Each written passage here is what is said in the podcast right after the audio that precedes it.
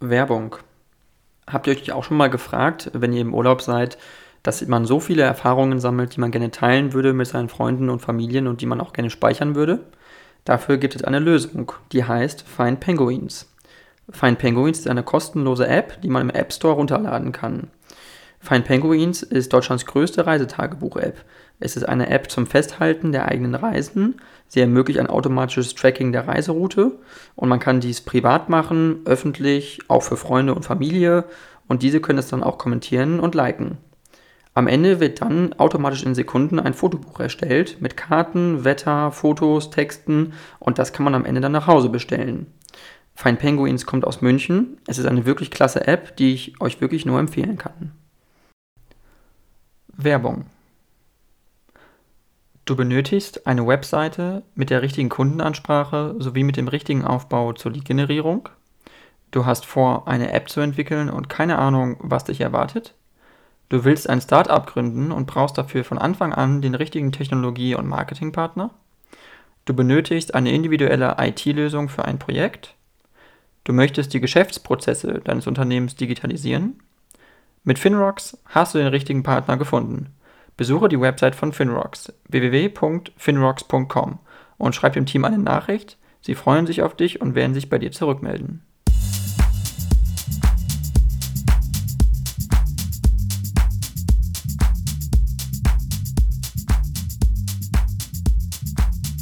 Ja, dann ähm, vielen, vielen Dank, ähm, Herr Jung, äh, Franz Josef Jung. Sie sind ein deutscher Politiker von der Partei CDU. Äh, Sie waren stellvertretender Vorsitzender der CDU Hessen von 1998 bis 2014. Sie waren auch Bundesverteidigungsminister von 2005 bis 2009 und Bundesarbeitsminister auch im Jahr 2009. Und ähm, bevor wir, sage ich mal, bei der Politik ein bisschen einsteigen, wollte ich einmal fragen, wie kamen Sie eigentlich dazu, Politik zu machen? Was war da so die Motivation eigentlich dahinter? Also ich war früher engagiert in der katholischen Jugend und nach meiner Zeit, nachdem ich bei der Bundeswehr meinen Wehrdienst abgeleistet habe, habe ich mir schon die Frage gestellt, sich auch entsprechend politisch zu engagieren. Damals bin ich dann aus meiner christlichen Überzeugung in die Junge Union eingetreten und war dort äh, sehr engagiert, nachher auch äh, 1973 äh, Bundesvorstand der CDU Deutschlands, der Jung, Jungen Union Deutschland, muss ich sagen.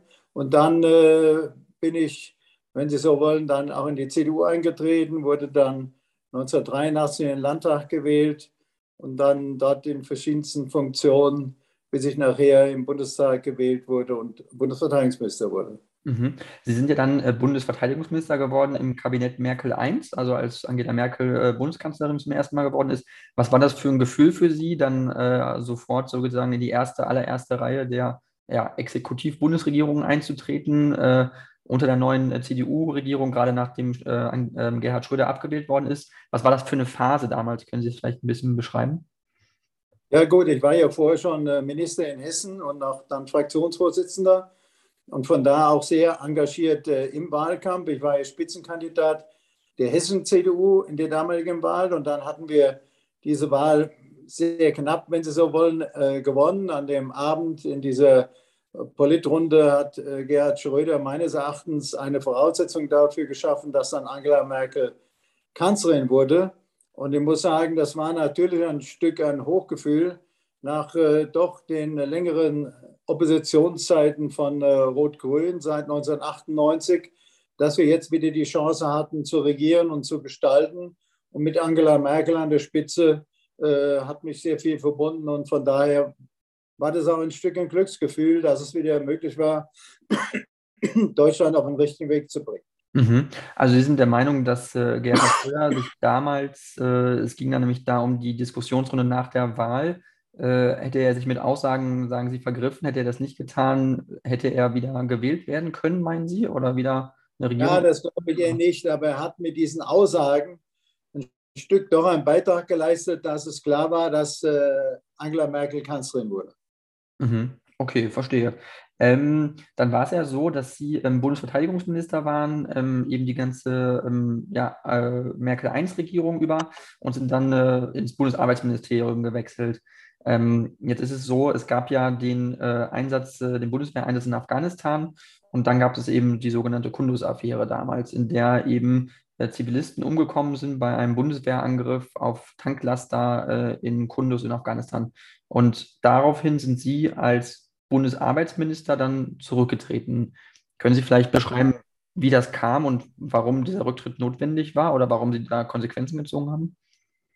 Also es war ja eine Situation in Afghanistan, wo unser Camp sehr bedroht war durch äh, Tanklastwagen, das wussten wir vorher.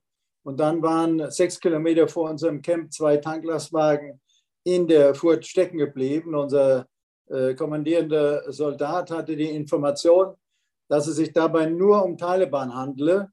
Und dann hatte sie entschieden, bevor sozusagen die deutschen Soldaten sterben, diese Tanklastwagen äh, hier entsprechend zu sprengen, was dann auch geschehen ist. Und dabei war erst unklar, dass es, äh, ob es nur Taliban waren oder Verbündete der Taliban. Nachher hieß es, es waren auch äh, Zivilisten mit dabei. Das äh, hat sich nachher in dem NATO-Bericht auch sehr differenziert dargestellt. Aber lange Rede, kurzer Sinn, es war dann so, dass doch ein, ein gewisser Hype entstanden ist in Deutschland. Mein Nachfolger hat den Generalinspekteur entlassen, hat den Staatssekretär entlassen. Und dann war natürlich schon die Frage, was ist eigentlich mit dem Minister? Und ich habe dann, um der Bundeswehr hier, wenn Sie so wollen, sie aus der öffentlichen Debatte auch zu bringen, äh, hier die Entscheidung getroffen, äh, zurückzutreten. Mich fragen heute viele, eigentlich war das doch gar nicht notwendig. Aber es war damals eine gewisse, ja, wenn ich so sagen will, aufgeheizte Stimmung, sodass ich der Meinung war, es ist klüger, im Interesse der Bundeswehr diesen Schritt zu tun. Okay, das heißt, ähm, das, was ja damals passiert ist, war ja auch eine Fehleinschätzung äh, der Bundeswehrgeneräle, auch vor oder äh, der verantwortlichen Kräfte vor Ort, äh, nicht richtig eingeschätzt zu haben, ob es sich um Taliban-Kämpfer in der Nähe von Tanklastwagen handelt oder nicht. Und in dem Fall waren es ja Zivilisten und zwar zahlreiche Zivilisten. Ähm, wie kannte, konnte es eigentlich zu so einer Fehleinschätzung kommen? Also hier muss ich sagen, äh, nach meiner Auffassung, und ich habe mit dem, er ist heute General Klein, damals sehr intensiv auch gesprochen, er hatte nur die Information, dass es äh, sich um Taliban handelt. Wir hatten ja entsprechende Informationen auch vor Ort, die uns äh, das auch übermittelt haben und so dass er nur davon ausgehen konnte, es sind nur Taliban. Ich muss heute sagen, wenn wir damals schon bewaffnete Drohnen gehabt hätten und hätten selbst das aufklären können, hätten wir wahrscheinlich mehr gesehen, was vor Ort konkret los ist. Aber er hatte diese Informationen, er musste dann ja sozusagen den Befehl auf die amerikanischen Flugzeuge äh, übermitteln. Und seine Informationen waren nur Taliban. Das muss ich nochmal eindeutig sagen. Und ich war auch damals der Meinung, dass wenn ein Soldat von einem Minister in einen so schwierigen Einsatz geschickt wird und er dann mit einer solchen Information eine solche Entscheidung trifft, dann ist es richtig, wenn der Minister auch an der Seite seines Soldaten steht. Mhm. Okay, verstehe. Ähm, ich würde gerne jetzt ein bisschen in die Gegenwart wieder äh, kommen oder zumindest auch zu dem, was äh, kürzlich in Afghanistan passiert ist, und zwar der Abzug äh, der Bundeswehr, der amerikanischen Streitkräfte, also quasi der gesamten westlichen äh, Bündnisallianz.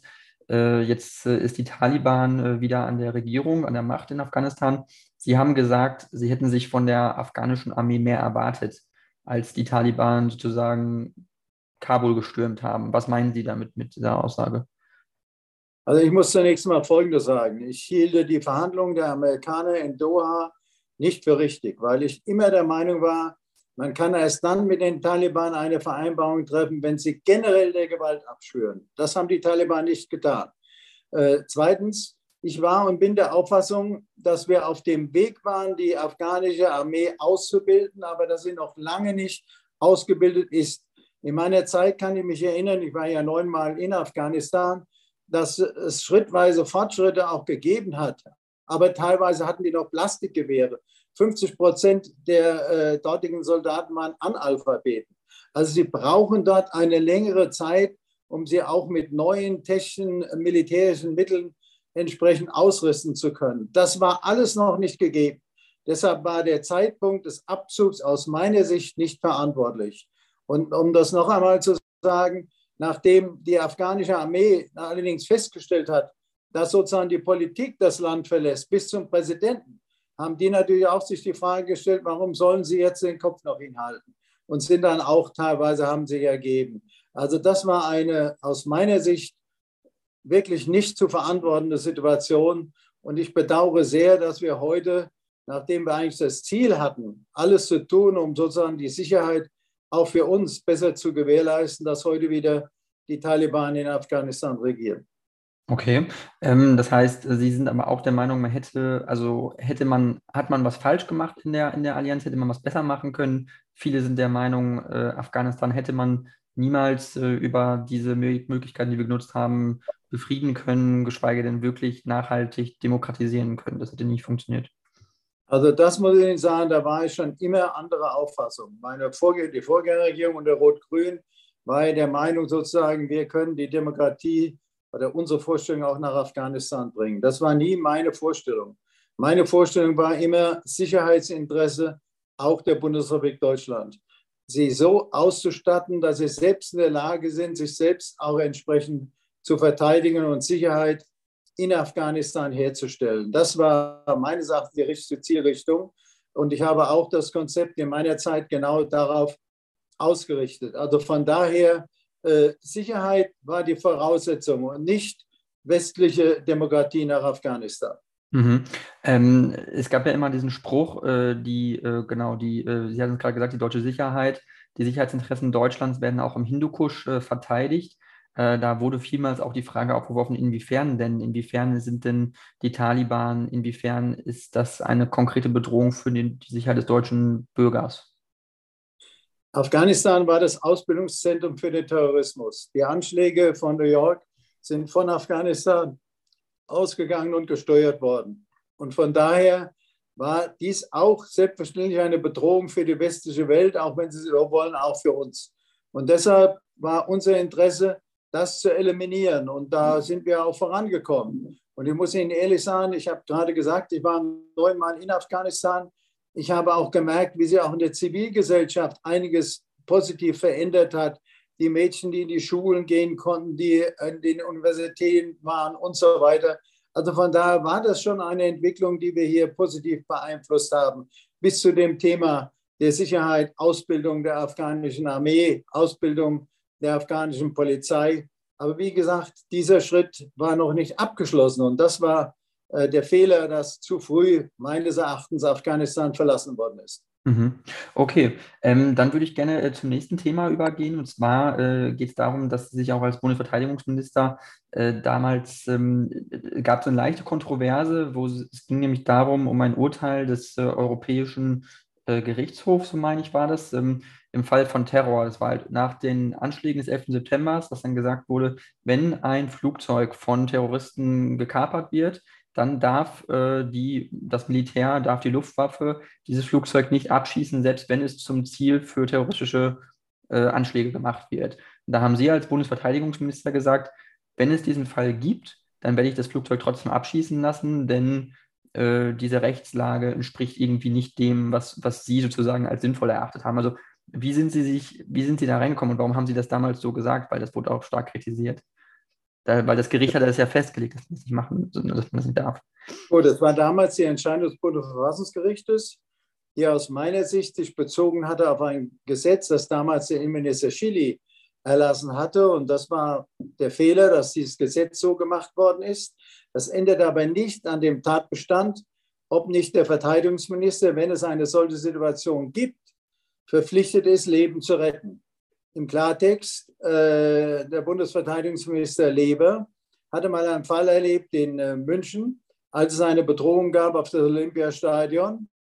Und er war kurz davor, auch eine solche Entscheidung zu treffen, nämlich die Frage, werden gegebenenfalls 50.000 Menschen hier bedroht und äh, zigtausende sozusagen müssen ihr Leben lassen oder schießt sich dieses Flugzeug ab? Dann gab es immer die Frage, ja, man darf aber äh, Leben nicht gegen Leben äh, abwägen. Das ist durchaus richtig. Nur folgende Frage. Diejenigen, die beispielsweise im Flugzeug gesessen haben äh, in New York, deren Leben war im Grunde dem Tod geweiht. Die hatten keine Chance mehr. Es ging jetzt nur noch um die Frage, ob ich sozusagen die, die eh dem Tod geweiht waren, ob ich dadurch sichere, indem ich das Flugzeug abschieße, helfe, dass 3000 Leben gerettet werden. Das ist der entscheidende Punkt.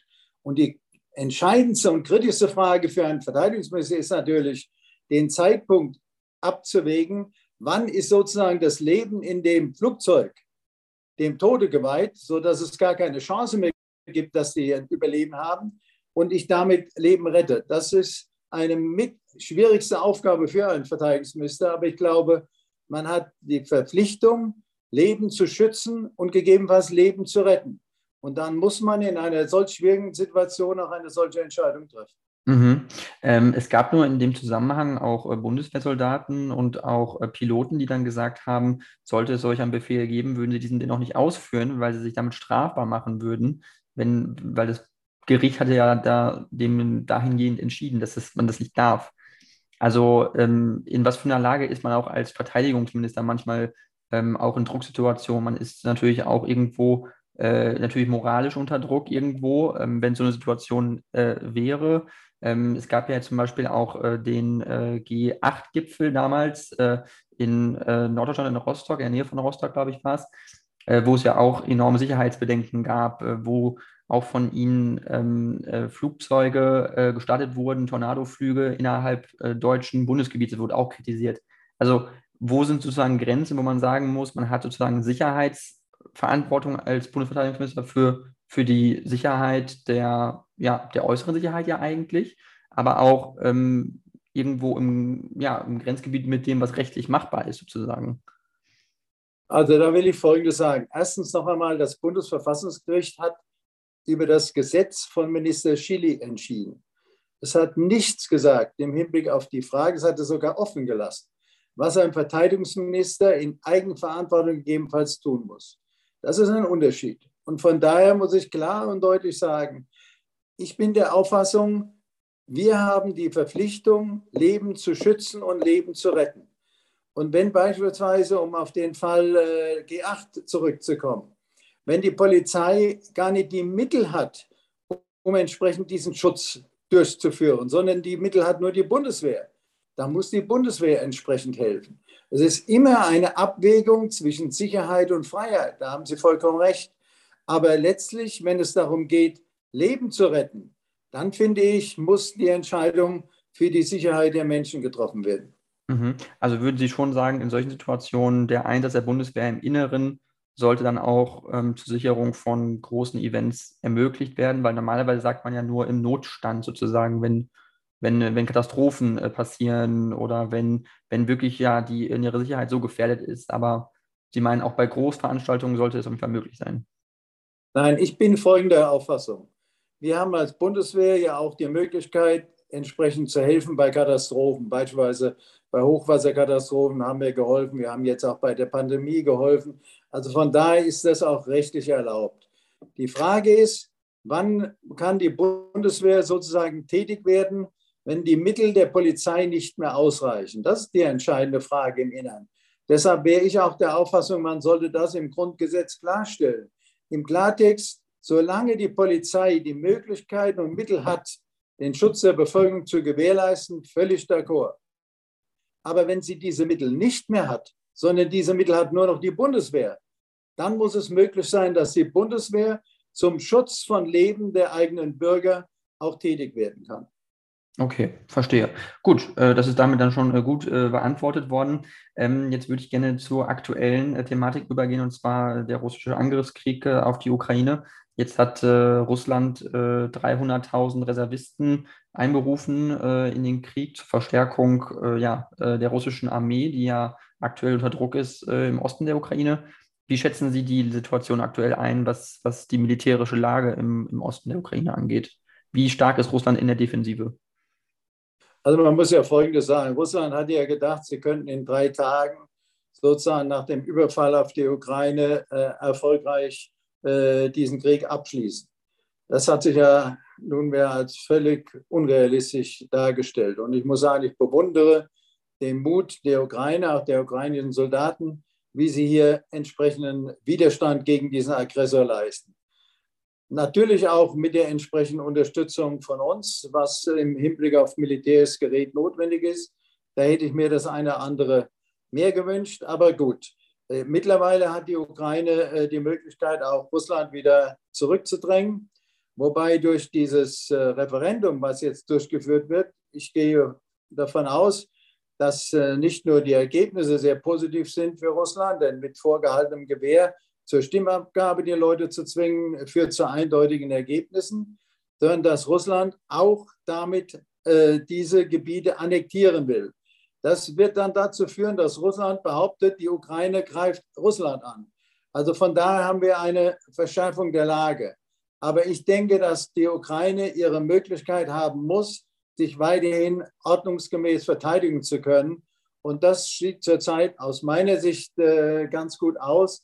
Sie brauchen noch entsprechende militärische Unterstützung.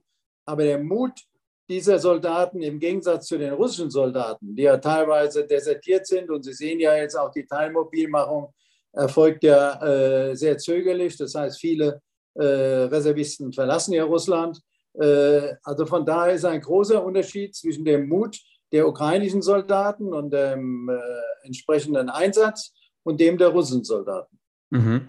Ähm, das heißt, Sie würden schon sagen, es gibt ja jetzt äh, Forderungen in der Koalition von den Grünen und von der FDP, äh, Leopardpanzer zu liefern äh, in großer Stückzahl. Äh, würden Sie dem das unterstützen, diesen Vorschlag? Also ich bin schon der Auffassung, dass wir das innerhalb der NATO gemeinsam machen sollten.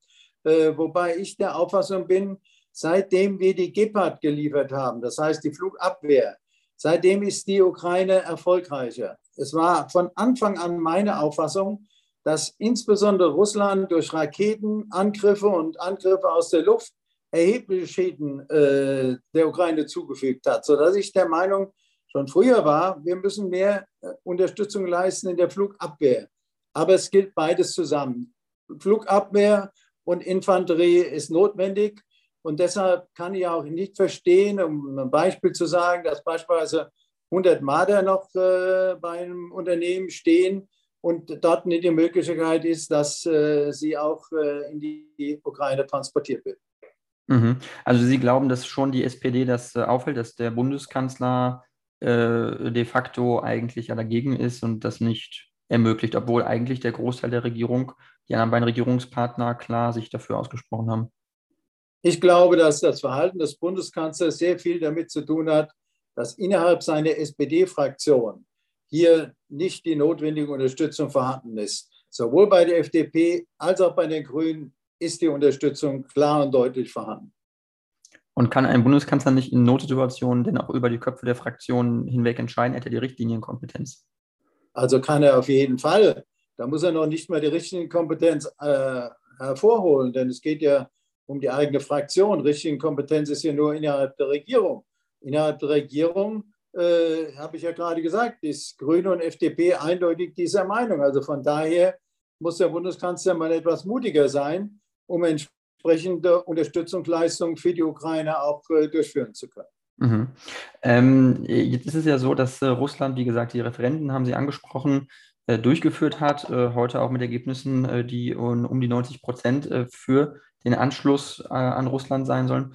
Ähm, das ist ja stark zu kritisieren auf der einen Seite, weil es sind keine, keine ähm, ja, normalen Referenden. Der Großteil der Bevölkerung ist eh geflohen und die, die abgestimmt haben, haben es unter Druck gemacht. Ähm, jetzt äh, hat Wladimir Putin ist angeblich gerade im Urlaub und würde äh, sozusagen jetzt noch nicht einer, eines Anschlusses an Russland dieser Gebiete sofort zustimmen wollen, weil er auch Sorge hat, die innenpolitische Lage in Russland ist so fragil aktuell durch die Mobilmachung der Reservisten, dass er das jetzt noch nicht sofort äh, durchsetzen möchte. Aber äh, nächste Woche kann es schon passieren, so, so habe ich es zumindest gelesen. Das heißt, wenn Russland das durchführt nächste Woche und gesagt wird, Jetzt ist dieser östliche Teil der Ukraine Teil Russlands. Wie geht denn die Ukraine jetzt weiter vor, um diese Gebiete wieder zurückzugewinnen und die normale, vollständige Souveränität über das Gebiet äh, der Ukraine wieder zu erlangen? Also zunächst ist jetzt noch nicht klar, äh, wie Putin sich entscheidet, wobei ich traue ihm noch keinen äh, Millimeter, muss ich ganz ehrlich sagen. Ich rechne eher damit, dass das passiert.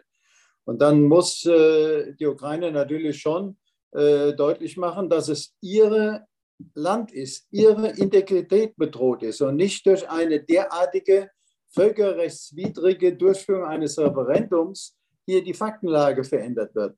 Von daher, glaube ich, ist aus der Sicht der Ukraine äh, keine Veränderung gegeben. Das wird nur propagandamäßig von Seiten Russlands äh, so artikuliert werden. Aber bis zu den Vereinten Nationen ist ja dieses äh, Referendum als völkerrechtswidrig äh, dargestellt worden, was es auch ist. Und von daher glaube ich, ändert sich für die Ukraine aus meiner Sicht an der derzeitigen Lage nichts. Okay, und ähm, es gibt ja jetzt immer noch die Sorge, dass Russland Atomwaffen einsetzen könnte, wenn es wirklich brenzlig wird. Äh, der russische äh, ehemalige Präsident Dmitri Medvedev hatte das nochmal gesagt. Äh, der Westen würde nichts tun, wenn Russland Atomwaffen einsetzt, äh, taktische Nuklearwaffen. Für wie wahrscheinlich halten Sie dieses Szenario zum Beispiel, wenn jetzt Russland sagen würde, diese annektierten Gebiete jetzt, das ist jetzt Russland sozusagen, wenn die Ukraine das jetzt angreift, greift ihr russisches Territorium an. Also wie geht man da vor jetzt? Also leider Gottes kann man da Russland überhaupt nicht trauen. Der eine oder andere sagt zwar, es ist nur eine Drohung, aber wir haben auch nicht gedacht, dass äh, Putin die Ukraine insgesamt angreift. Von daher muss man da schon sehr sensibel sein. Aber Putin weiß eins auch ganz genau. Wenn er eben Nuklearwaffen einsetzt, bedeutet das natürlich den Angriff sozusagen auf die NATO. Und wenn ich sehe, er kommt noch nicht mal mit der Ukraine klar, also mit der NATO wird er partout nicht klarkommen. Das äh, kann ich aber ihm voraussagen. Und von daher verändert sich massiv die Lage. Und deshalb hoffe ich immer noch, dass ihm das sehr, sehr bewusst ist und er vor einem solchen Schritt dann doch äh, ablässt. Also Sie glauben, ein Nuklear Nuklearschlag von Russland auf die auf öst östliche Gebiete der Ukraine würde gleichgesetzt mit einem Angriff auf die NATO, sagen Sie jetzt, oder? Also wir haben das immer so dargestellt und auch so empfunden, dass wenn eben Nuklearmittel eingesetzt werden, dann ist aus meiner Sicht die NATO gefordert. Okay, gut. Dann ist das schon mal relativ eindeutige Aussage von Ihnen gewesen. Wir haben leider nur noch fünf Minuten. Ähm, ich würde jetzt gerne noch einmal zu den neuerlichen Anschlägen auf die Pipelines kommen, Nord Stream 1 und 2 in der Ostsee. Die sind seit gestern, glaube ich, bekannt. Ähm, Sabotageakte. Was vermuten Sie dahinter? Was, woher kommt das? Also ich kann da jetzt nur spekulieren, aber mir scheint es eindeutig, es handelt sich da nicht irgendwie um einen Unfall, sondern das sind äh, drei entsprechende Anschläge in relativ kurzer äh, räumlicher Distanz sodass es eindeutig äh, nach Sabotagenakten aussieht. Und von daher muss das jetzt äh, aufgeklärt werden. Deshalb möchte ich jetzt nicht spekulieren, aber jeder macht sich natürlich gewisse Vorstellungen, äh, von welcher Richtung das kommen könnte. Mhm. Was glauben Sie, was, also wenn es ein russischer Sabotageakt ist, was erhofft sich Putin äh, davon, die Pipelines, die er gebaut hat, äh, die, mit der er hoffte, viel Gas nach Europa zu verkaufen, einfach zu zerstören. Ich meine, was, was nützt ihm das? Warum, warum ist also, es in seinem Interesse? Nutzen tut ihm das überhaupt nicht. Er will, wenn es so wäre, wollen sie nur ein gewisses Gefahrenpotenzial damit deutlich machen. Sie haben ja gesehen, dass dieses Gas ausgeströmt ist, auch im Meer ziemlich erkennbar war. Es war auch äh, Gefahr von gegebenenfalls Explosionen damit da. Also von daher äh, könnte es sein, dass er ein zusätzliches Bedrohungspotenzial damit schaffen wollte. Aber ich muss eindeutig sagen, er schadet sich damit immer nur selbst. Mhm. Ähm, es ist ja so, die russische Wirtschaft soll ja jetzt äh, stark, äh, ja, also das Bruttoinlandsprodukt soll stark sinken dieses Jahr. Ähm, äh, glauben Sie, dass eine Zeit nach Putin möglich ist, wo Russland wirtschaftlich mehr prosperiert, gesellschaftlich und demokratischer wird, mehr Richtung Westen? Glauben Sie, dass es kommen kann oder glauben Sie, dass auch ein Nachfolger von Putin ähnlich autoritär, diktatorisch, äh, menschenrechtsunterdrückend sein wird, wie, wie jetzt? Also ich äh, muss Ihnen ganz ehrlich sagen, ich kann mir, äh, für mich ist immer mehr und mehr zweifelhaft, warum eine solche Entwicklung überhaupt eintreten äh, konnte. Denn ich war selbst dabei bei den deutsch-russischen Konsultationen im Jahr 2007. Wir waren am Anfang damals für eine strategische Partnerschaft. Der Verteidigungsministerkollege Russlands war mit bei den NATO-Ministern dabei. Es gab schon mal Diskussionen, Russland in die NATO. Also das heißt, in meiner Zeit haben wir von strategischer Partnerschaft gesprochen. Das war ein, ein wirklich guter auch Gedankenaustausch, selbst mit Herrn Lavrov, aber auch, wie gesagt, bei den Konsultationen mit Putin selbst. Und dass dann eine solche Veränderung der Lage eintritt aus diesem imperialistischen Denken Putins, das ist der entscheidende Grund, aus meiner Sicht. Äh, das ist mehr und mehr bedauerlich. Und ich kann nur hoffen und wünschen, leider Gottes ist das derzeitige Umfeld Putins dazu nicht in der Lage, aber ich kann nur hoffen und wünschen, dass sich auch wieder eine Veränderung in Russland ergibt, weil doch ein großer Teil der Bevölkerung, wenn sie wirklich mit den Leuten sprechen, die natürlich das alles öffentlich nicht sagen, ganz anderer Auffassung sind als derzeit die politische Führung in Russlands. Mhm. Weil diese Isolation, die er sich ja damit treibt, nicht nur das Land selber, er selbst scheint sich ja auch mehr und mehr zu isolieren, nicht nur von seinem eigenen Machtzirkel, aber auch von seiner eigenen Bevölkerung.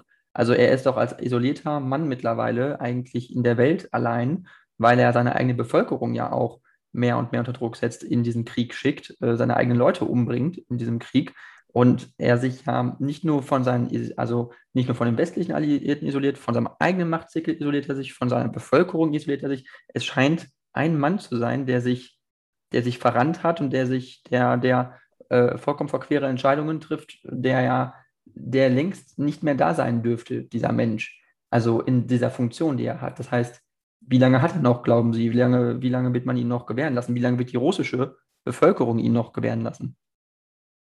Also entscheidend ist, dass er immer der Auffassung war, äh, die größte Katastrophe des 20. Jahrhunderts war der Zusammenbruch der Sowjetunion. Sein imperialistisches Weltbild ist ja immer noch wieder sozusagen die Grenzen der Sowjetunion möglichst wiederherstellen zu können. Das hat auch sein Agieren so in der Ukraine. Und äh, mehr, je länger das dauert, umso mehr gibt es den Widerstand in der Bevölkerung. Sie sehen das ja auch bei der Teilmobilisierung umso mehr gibt es auch, nicht in seinem engsten Umfeld, aber darüber hinaus, doch den einen oder anderen, der mittlerweile bis zu der Popsängerin äh, deutlich sich also von einer solchen Entwicklung distanziert. Und das kann aus meiner Sicht auf die Dauer nicht gut gehen. Deshalb, ich will da jetzt keine zeitliche Perspektive äh, andeuten, aber dass es auf, der Dauer, auf die Dauer nicht gut geht, davon bin ich überzeugt. Okay, dann, ähm, Herr Jung, ich danke Ihnen sehr für dieses Interview. Ich fand es sehr spannend. Äh, wenn Sie möchten, können Sie jetzt noch zum Abschluss äh, eine Werbung machen für sich als Person oder für Ihre Partei. Ich meine, jetzt sind ja auch Landtagswahlen in Niedersachsen. Wenn Sie möchten, können Sie noch einen Wahlaufruf machen. Äh, genau.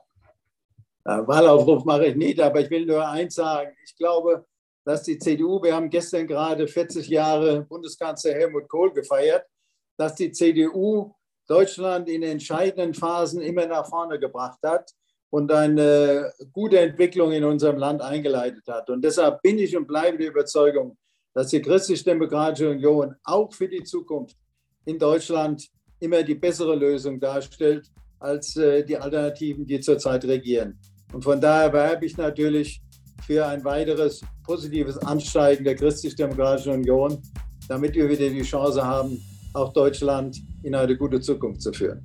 Ja, super. Dann vielen, vielen Dank, Herr Jung, und vielleicht bis zum nächsten Mal.